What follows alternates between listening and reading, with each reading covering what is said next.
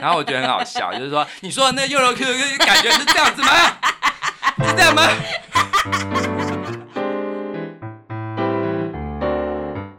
欢迎收听夫妻纯聊天之音乐人间观察室。我是冠豪，我是丽萍。Hello。嗯。今天我们这个单元已经进行到第几集了？第九。哇哦！哇哦！这也意味着，就是他，这也意味着这个单元已经到了第九个礼拜了呢。对啊，好快哦、嗯！真的。对啊，那相信大家听众已经很熟悉我们的模式啦，就是说我们会每一集介绍一个音程，对，然后用这个音程来出发，先跟大家分享几个。用这个音程的曲例，嗯哼，对，就是很很多经典名曲，但是我们在听的时候，嗯、我们可能会心情受到它的牵动，嗯、但是我们却不知道为什么。哦，对，那我就是用这个单元来跟大家分享，所以来解析一下每个曲子它的那个内容，然后同时在关照我们的人生，我们的人际关系。嗯、对，相信其实音乐里面的很多元素都是我们可以用在我们生活上。嗯、对，音乐里面的秘密可以告诉我们很多人生怎么样解决一些困难。嗯哼，对。那我自己是觉得，呃，算是我还蛮喜欢去研究的一个范围。嗯，对，就是我。我觉得应该可以算是心理学吧，音乐心理学吧。嗯，对。可是这个心理学并不是说，呃，就是真的有有这么多学理根据，它比较是我自己的观察，你的感受。对，然后我觉得，我相信任何其实心里面有烦恼的人，他一定可以透过学习音乐这件事得到救赎帮助。救赎哦，对，因为因为我觉得就是这个是我自己的感受，就是我相信不一定是音乐而已，我觉得每一个学习，你学习任何东西，你都可以把它这一件事情跟你的人生嗯。做结合，嗯，对，就是这个是一个很有趣的探索，就等于说你你虽然说表面上是在学习音乐，嗯，但其实你是找到你的人生，嗯，对，认识自己。所以你探索完之后，要怎么样让自己得到救赎呢？嗯、呃，就是我探索完，我就会开始去在听每一首曲子的时候，我都不是只是听表面的，就是说，哦，他很悲伤，他很快乐，嗯嗯嗯、我会想到说，哎、欸，他的快乐，他的后面是不是是建立在悲伤上面？嗯、然后他的悲伤是不是还是有带着快乐的元素？哦、对，那我觉得像我，我就会这样看我的生命啊，就是我的人生路上有一些很不好的事情，但是其实他，他其实在乐理方面，其实。可以去用一个另外一个角度去解读它，嗯哼，对，那我就要分享今天这个音程，它其实就是一个很很实际的这样的例子，嗯，那六度呢，它其实它一样，就是跟三度，如果大家有印象的话，三度有分大和小嘛，嗯，那大三是这样子，嗯哼，然后小三是。Oh. 所以就是它的逻辑，就是大的就是比较开心，对，小的比较悲伤、阴暗一点，对，对。那大六度也是一样哦，大六度是这样子，嗯哼，好。那小六度是这样子，嗯，嗯哼，对，是不是有感觉？就是往下降半音，对，就是。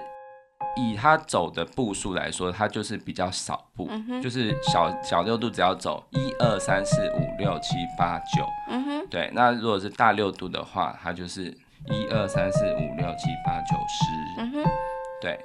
那、嗯、我们刚刚把所有的半音都弹出来嘛？对对。那其实其实这个音程呢、啊，我把它命名为亲子音程。为什么呢？好，那因为其实这个音程它也很适合用在跟大三、小三一样，很很适合用在童谣。嗯哼。好，譬如说呢，嗯，好，这个是小蜜蜂嘛？对那我刚刚是用我的音程是用三度。嗯，你看哦。哦，就是。我如果要弹儿歌的话，对，只会用这个弹。对对对，这个是最简单的。对。可是它不能够用在一整首歌。譬如说，如果是我这地方，我一直这样继续弹下去，我都用三度来弹哦，它其实会会碰到一个奇怪的地方。嗯哼。哦。哎，真的耶。好，那其实这个地方你会听到一个哆的地方。对，为什么？好为什么这边奇怪？因为它它这个地方它是一定要用拉嘛，对不对？嗯、那这个拉就会变成是听起来比较像是什么？这是淡水吗？对，就是有点就是就是这个它这样子弹的话，其实就是五声音阶嘛。对啊。对，那就会变得比较乡土一点，哦、就整个小蜜蜂来到了那个淡水河畔。然后呢，变成变成做蜂蜜，对，就是可以跟陈明章一起去走唱这样的感觉，感觉也不错啊。对，但是就是这个地方我就会把它变成是六度，嗯、好，怎么说呢？然后我这里变的是，哦，那个都用大六度来做，对。Uh huh、那其实我觉得我自己的感觉啦，我觉得这个这首歌，我觉得它是一首亲子的歌，它不是只有孩子，它其实是就是要跟妈妈在一起的，跟爸爸妈妈在一起，就是像这个地方，它就是一个小孩子的感觉，但是这个地方我觉得它就是一个爸爸妈妈对小孩子的这个童年的回忆。嗯。哦。好。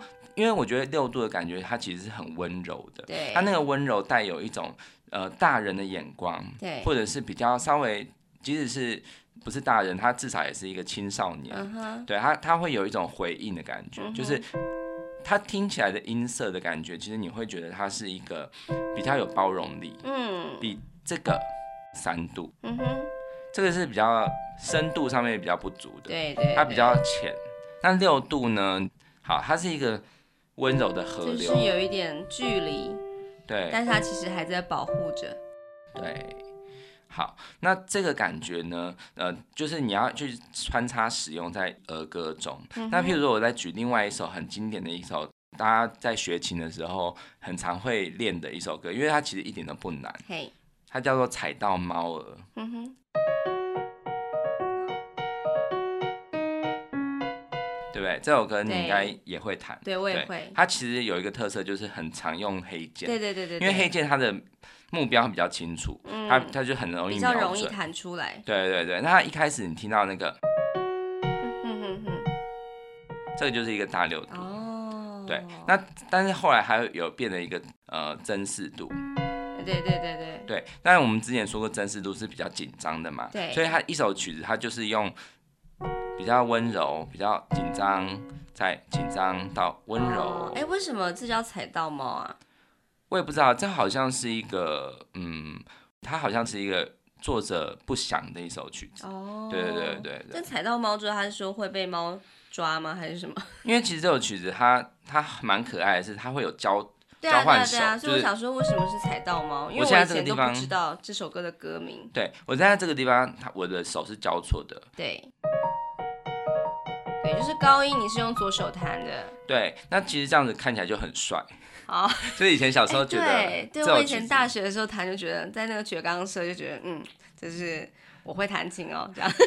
对，它简单，但是又又感觉看起来是厉害的。哎，对，对，就是好像你觉得交错的手就好像很厉害。虽然还是不知道为什么叫踩到猫。如果有听到这一段节目的听众朋友知道的话，来告诉我们吧。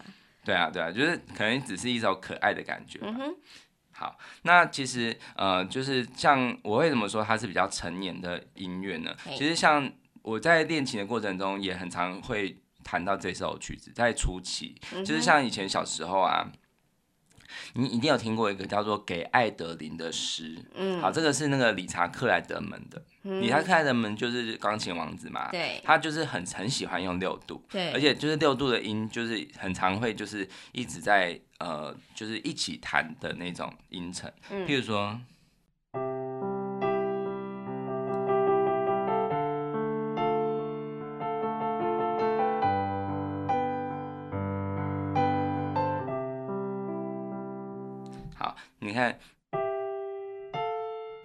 全部都是对，那、oh. 但是它后面也有一点交错的，像譬如说，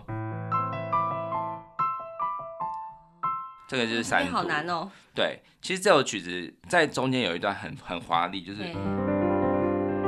哦，好厉害，对，是这样子。哎、欸，这个。这个音乐出来的时候，真的会有一种我好像变成国中生的感觉。对对对，它其实是一个很轻音乐的代表。是什么？是在咖啡厅会播吗？对对对对对。哎、嗯，其实我想想到这个，我想到就是有很多很当然大家很怀念的旋律，因为大家最近不是很常就是会讲说那个 challenge，就是声音的那个 challenge。我觉得音乐它也有一种魔力，就是当你一弹到一首歌的时候，你立刻就有一个画面。当时的画面。对，那我现在我现在就是岔开话题，我稍微弹一首歌，你一定很怀念。嗯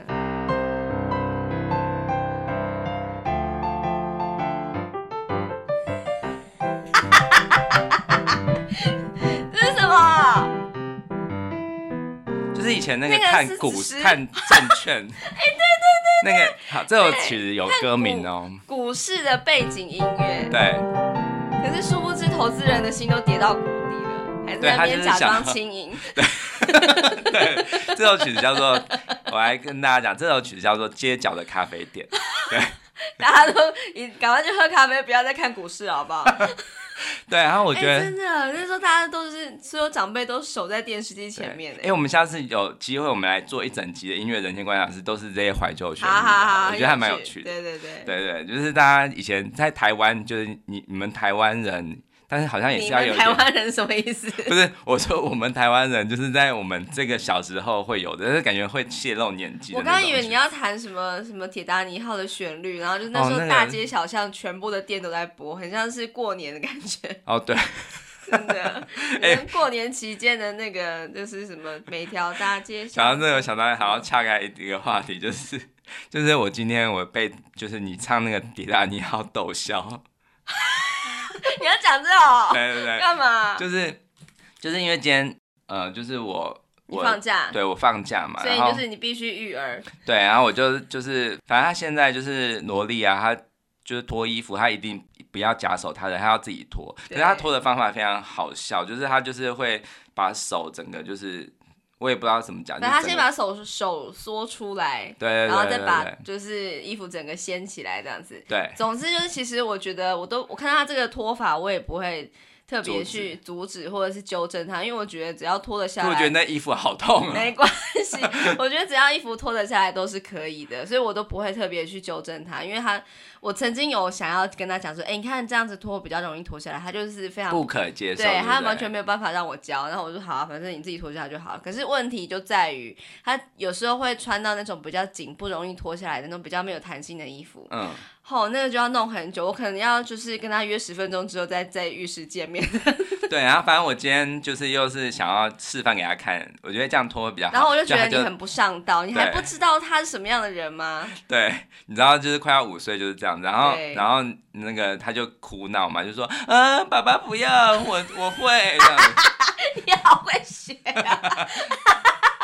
爸爸不会这样。然后后来那个时候你就说，你我就 说没有没有，我就说你现在知道我每天过什么样的日子了吧？然后你就唱了一首歌。然后你没有说，你就说，然后你还问我说：“啊，是哦，这个是每天都会遇到的吗？”我说对：“Every night in my dream。” I see you, I hate you。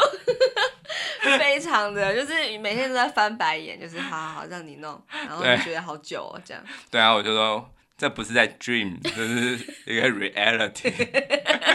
没有错，现实。对。好，那嗯，就是嗯，就是哎，我刚才讲的，好，就是嗯，就是为什么我会说它是一个大人的选哦，我先讲那个。给爱德琳的诗啊，嗯、这首曲子我一开始练的时候，它那个曲名居然叫做《水边的阿蒂丽娜》，我也不知道为什么。哦，对对对，对有印象。就是我不知道到底是谁取的名字，然后后来我长大我才知道，它其实原名叫做，它是一个法国曲嘛，就是给爱德琳的诗。那这首曲子啊，就是以前小时候啊，我很勤的在练，嗯、就是好像是国小四五呃三四年级的时候吧，嗯、因为那个时候有人告诉我，不知道是谁，就是一个就是乱讲，就是说。我跟你讲，这首曲子是全世界最难的曲子。好不负责任的说法。对，然后我就会听到就是那个就是，然后我就觉得哎，那个地方还蛮难的，然后我就练了之后我就很有成就感。可是后来当我会了全世界最难的曲子，对，然后当我听到就是什么就是大黄蜂的飞翔或什么的，啊、我就想说谁骗我？真的？那你现在把这首歌弹得更难一点。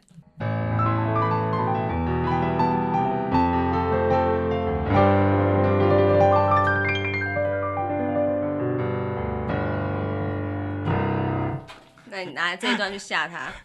没有，我觉得我刚刚就是随便乱乱乱，这样子已经很厉害了。好，那呃，就是其实这个大六度或小六度啊，其实它呃，它在那个古典音乐中也很常会被使用。那我印象中最深刻的，在旋律上用的大六度很经典的旋律就是这样子。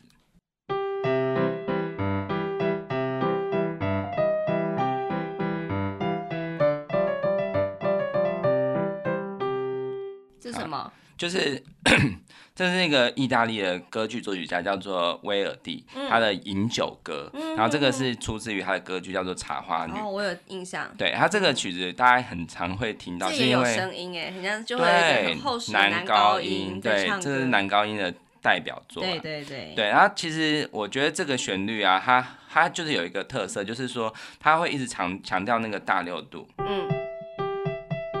而且它是重复，但你会觉得很有一种豪迈的感觉。对对，有有有有。对，然后就是很很开心的在饮酒，然后在作乐的感觉。那其实因为大六度，我我是说就是算算是比较是父母的观点嘛，所以说他他会有带有一种就是，呃，就是属于父母才可以做的那种很豪迈或者是很开心的那种感觉。对，那其实他其实我觉得像是小孩子就不能饮酒嘛，所以说饮酒歌不会是。这样的感觉就只是在喝果汁，oh. 但是 听起来就比较像是在喝酒。但是其实啊，我要跟大家揭露一件事情，欸、因为其实我们都是有，我们成长，我们都曾经是一个孩子嘛。对。所以说，其实这个音程啊，它其实为什么会听起来感觉可以跟这个大调的感觉融合的这么好？可是它又是有父母的感觉呢？那是因为其实这两个音，so mi，这两个音，它可以就是。颠倒位置，oh. 你就听得出来它，它它它颠倒位置之后，它就是一个三度，而且呢很有趣，音程很有趣哦，就是这个是一个大三度，对。呃，这是一个大六度嘛，嗯，但是如果它颠倒位置的话，它会变成一个 so mi，然后变成是 mi so，哦，你说上面那个 mi 跑到下面来了，就变成 mi so，它是一个小三度，哦，等于说是一个大六度，它的相反是小三，嗯，那同样的啊，如果它是一个小六度。听起来比较悲伤嘛，可是它的颠倒，它是一个，它是一个大三度，哦，对，等于说是它的阴沉的阴沉的的世界很有趣，就是它转换位置之后，它会是从大变小，哦，对，所以它就是一个一体两面的感觉，对对，所以说其实我小时候不能喝酒嘛，就是这样比较喝酒，但是如果我把整个咪高八度的话，就是嗦咪嗦咪咪。就很有喝酒的感觉，哦、真的耶，就成年了。对，对，成年。好，那其实呃，这个是大六度，可是我想要分享的另外一个叫小六度啊。嗯、其实小六度它它的感觉是完全，很，就是变得比较阴暗，比较悲伤。对，然后如果你一直强调它，甚至是我们之前讲到，就是辛德勒名单，嗯、它是不是把五度变成下行？嗯、就是原本是，然后它就是。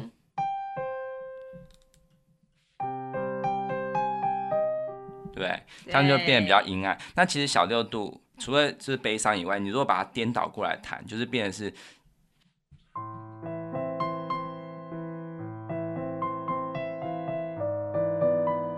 怎么那么悲伤？对，这首曲子叫做《爱的故事》啊，《爱的故事》这么悲伤哦。对，它是一部电影。哎，等一下，是不是有个人跟你讲过说他觉得这首歌很温暖？谁啊？有吗？就是，然后你就觉得说，这哪有温暖？就是他觉得哦，对我，我必须要讲，就是我们在做音乐的世界里面啊，那个形容词很重要。嗯。那其实因为音乐是一个很主观的东西，所以说，像以前我们在接那种就是编曲案的时候，嗯，然后那个编曲的那个就是那个就是委托的客户，他的词汇如果是变得是很模糊的，像温暖，我就会跟他确认清楚，然后我会请他举几个例子。哦。对，就是一定要他给你举例。对，一定要举例。它的温暖是什么？对，然后因为我曾经遇过一个很瞎的一个，就是 我好像知道你要说谁，就是那个那个案子不是我编曲，是我是中介的，就是我是接那个编曲的这个案子，然后我把它发包给别人做那种，嗯、然后我是中间的角色。然后因为这个客户非常非常的难搞，他其实一个，因为他的形容词很妙，对，他就想说我这首音乐要又柔又 Q，我就是想到这个。又柔又 Q，请问你要怎么样用音乐？史莱姆啊，就，弄一个史莱姆的音乐给他。对，可是后来怎么是又柔呀？然后很好笑，就是那个编曲家，就是编曲的，他真的做出了又柔又 Q 的曲子吗？他一直在尝试音色，然后后来反正就是怎么样都沟通不了，就是最后他做出来的又不是客户要，客户就一直要改。然后那个客户他也是很难搞，他就是一个阿伯啊，然后他就是、嗯、好像他好像工作是那种饮料贩卖机的那种更换员，哦、就是饮料那种。哎、欸，好好有趣哦！对，然后平常很少遇到这样的人。然后他也完全不懂音乐，所以说他那个音乐的他要干嘛？他那个他就是想说想要为台湾做一首歌，哦、是就是台湾要起飞那首曲子叫《台湾要起飞》，很帅。对，然后他就是在有一天在填装饮料的时候，就是想到这个旋律。可是你知道那个音乐有多长吗？我知。六分钟，六分钟是说他，你说的是歌词是不是？有很多，呃、就是反对很多段，然后因为他也是完全没有音乐，是 不是，他那个歌词也是蛮那个的，蛮蛮八卦，所以他的的他的形容词让你们很摸不着头绪。是对，然后那个后来那个编曲家很好笑，他就是在那个就是录音间呢，他就是实在是无法就是。体会他的感觉，嗯，到底什么叫又柔又 Q，所以他就直接就是拿出他的他带的软糖，他就说。是这种感觉吗？就是啊，他就是那个作曲家，他因为很生气，跟那个跟那个客户说的时候嘛，拿出软糖跟他说，对，然后就是这个就是嗨旧的感觉嘛，又柔又 Q，哎，然后然后他就是也是无法讲清楚，然后反正就是后来，他不能给你们举例吗？这就是他所谓的又柔又 Q，对，所以我们要一直给请他给我举例，但是他给的举例也也是很难去理解，或者是我们照了这个感觉，然后他又说不是，现在到底结案了没？有结案，然后最后就是我觉得那个编曲老师也蛮厉害，他真的也做出的，就是我觉得。气势还蛮磅礴，蛮不错，但是就是他就是很痛苦，整个过程都很痛苦。然后我感觉到那个编曲老师他，他他常常在就是跟他对谈的过程中，刻意的放大音量的讲话，就是想要是发泄情绪。然后我觉得很好笑，就是说你说的那个又柔 Q 的感觉是这样子吗？是这样吗？真是生气了吧？对，怎么可以这样对客户啊？对啊，反正我后来我就觉得哦，要当这种老师。编曲家真的很辛苦，因为、欸、我觉得应该所有那种设计创作都是这样子啊。比方说，就是比方说什么有听过什么，这个首这首歌我要有点灰色，可是又带点蓝的感觉，这种 这种不知道什么意思的意思的这种。好想杀人。对啊，那那个什么做那种平面设计也是啊。对，好，那我要讲就是说，刚刚我谈那个爱的故事，它的剧情其实就是在讲说，呃，就是一个男生跟一个女生，然后女。女生是出身比较低贱，然后男生是一个王子贵族，嗯、然后他就是呃彼此爱上了之后，然后呃家人当然反对嘛，然后后来那个女生她最后就癌症，就是后来他们终于克服万难就在一起，嗯、但是后来女生就癌症离开了，超悲伤的。对，但是其实这个故事非常的八股，就是一个像是蓝色生死恋啊，或者是什么，就是一个这样子的故事。对，那其实其实好像是。听起来这个和弦其实一直都是给人家一种就是好像少男少女情怀总是诗的感觉啊，嗯、对，但是呃，就是其实我觉得它它的美啊，不在于说是就是一定要一直用这个和弦，嗯，啊，一直用小六度，一直用它。用到尾，或者是大六度用到尾，嗯、它其实最好的一种用法，其实反而是搭配的。哦，对，譬如说，呃，就是有一个美国民谣作曲家叫福斯特啊，嗯、他有一首很经典的曲子叫做《山腰上的家》。嗯，这一首曲子是算是我第一次知道了，呃，如果从大六度到小六度会有怎么样的感觉的一首曲子，嗯、就是我小时候在练的时候，我非常喜欢那样的变化。嗯。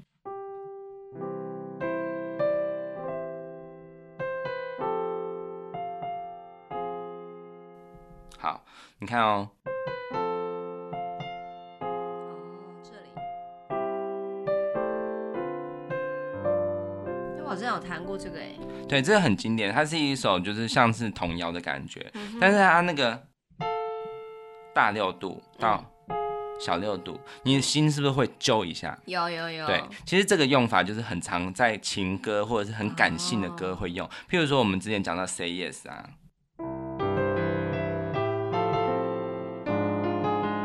首歌也是有声音的，对，对，你看，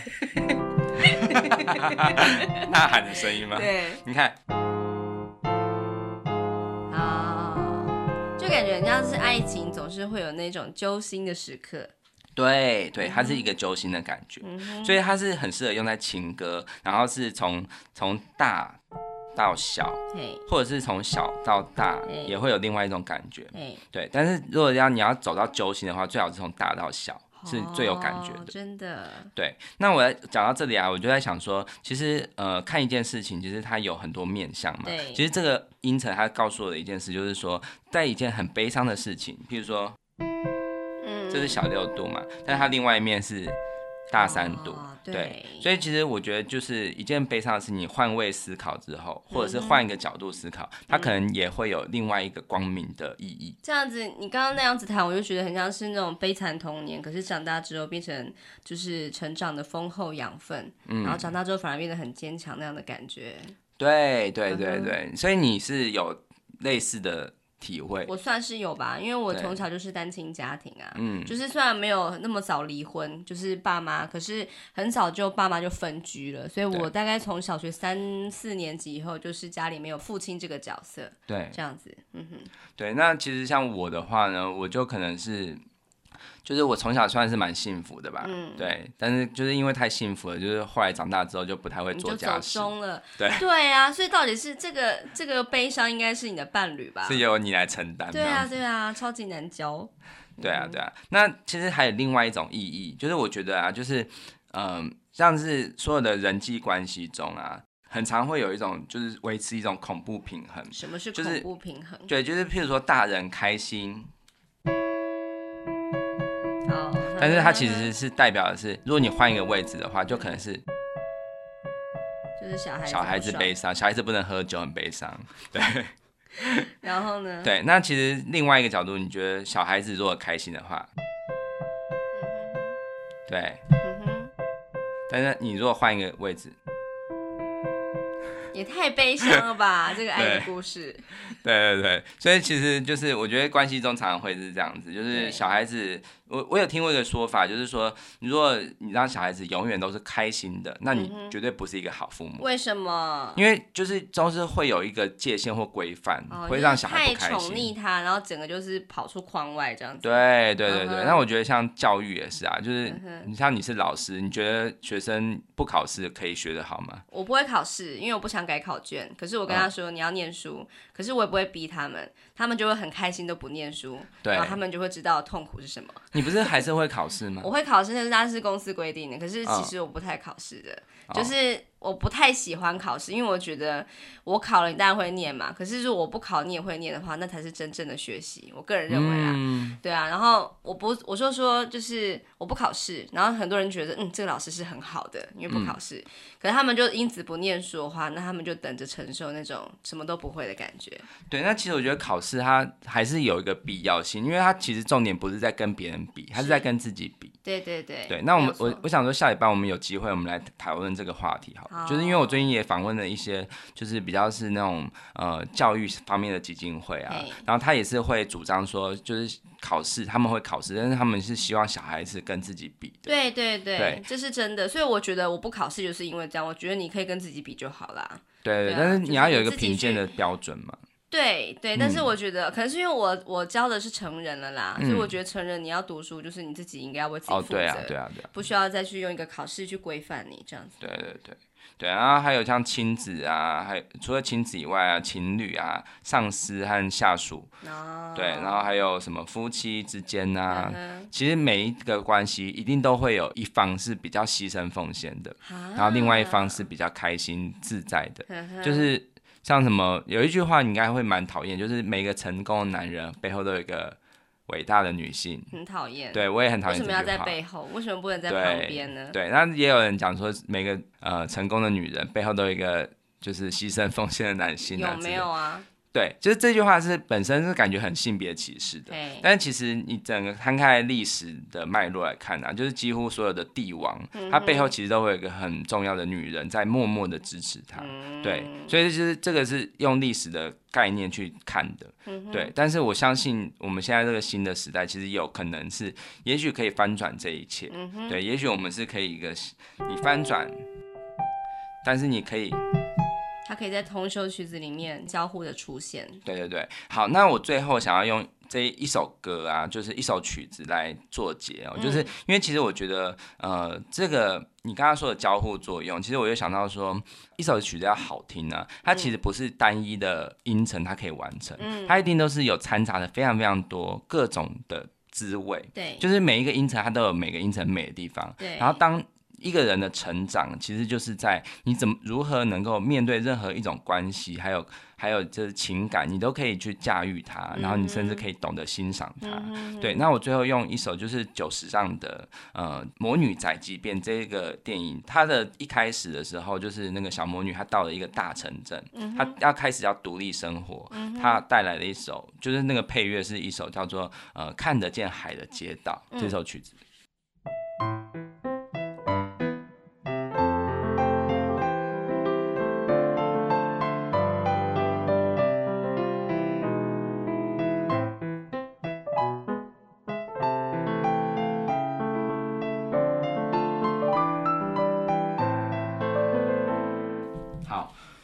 刚刚这个旋律中，你可以听到，这个是小六度哦。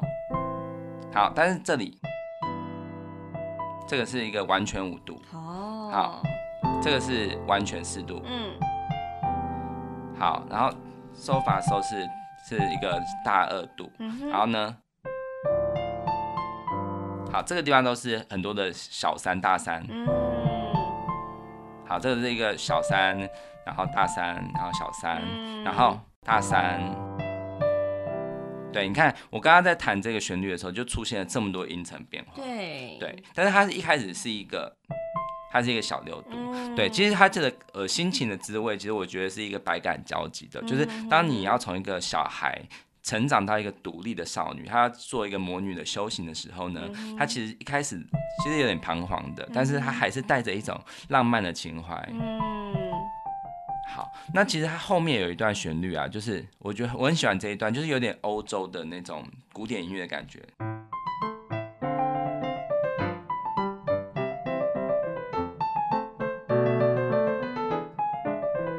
对，它这一段旋律啊，其实你可以用三度弹，它会有那种儿时的回忆的感觉。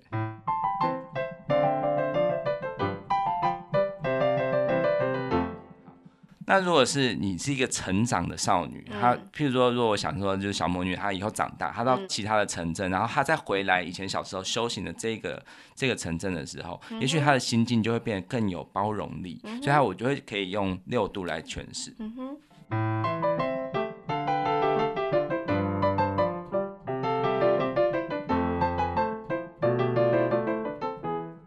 好难弹，其实不好弹，对，因为她这个手要变成是整个要。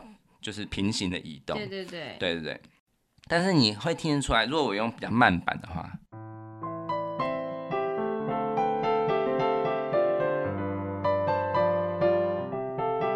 有种怀念的感觉。对。是不知道为什么有点悲伤哎。对对，所以他就是有一种带有一种温柔，但是很入世的眼光去看待。童年的这个地方的感觉。对，那呃，我节目的最后呢，我想要用完全不同的心情来弹这首曲子，因为我我在弹一首曲子的时候，我会常常会根据我当时的心情去弹。嗯，那其实我长大之后，我就很喜欢爵士乐嘛，因为我觉得爵士乐它有一种就是把所有这种东西都打破，然后重新组合，然后甚至有些节奏我就不是这么按照呃本来的节奏，我会带有一点就是 swing 啊或者什么的。那我觉得这个心情其实很符合我现在的人生观，就是我觉得。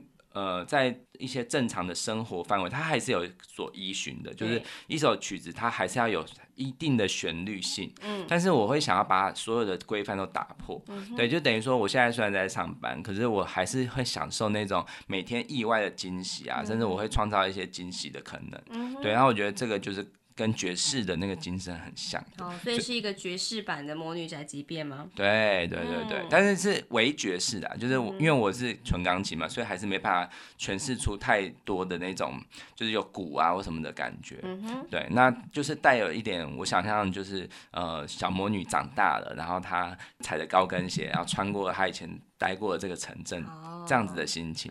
对，好的好，OK。那我们就一起来听听看喽。好，OK，好看得见海的街道，然后祝福大家都有一个成长很棒的体会。嗯，好，嗯、那我们下礼拜一见。好，OK，好拜拜。拜拜。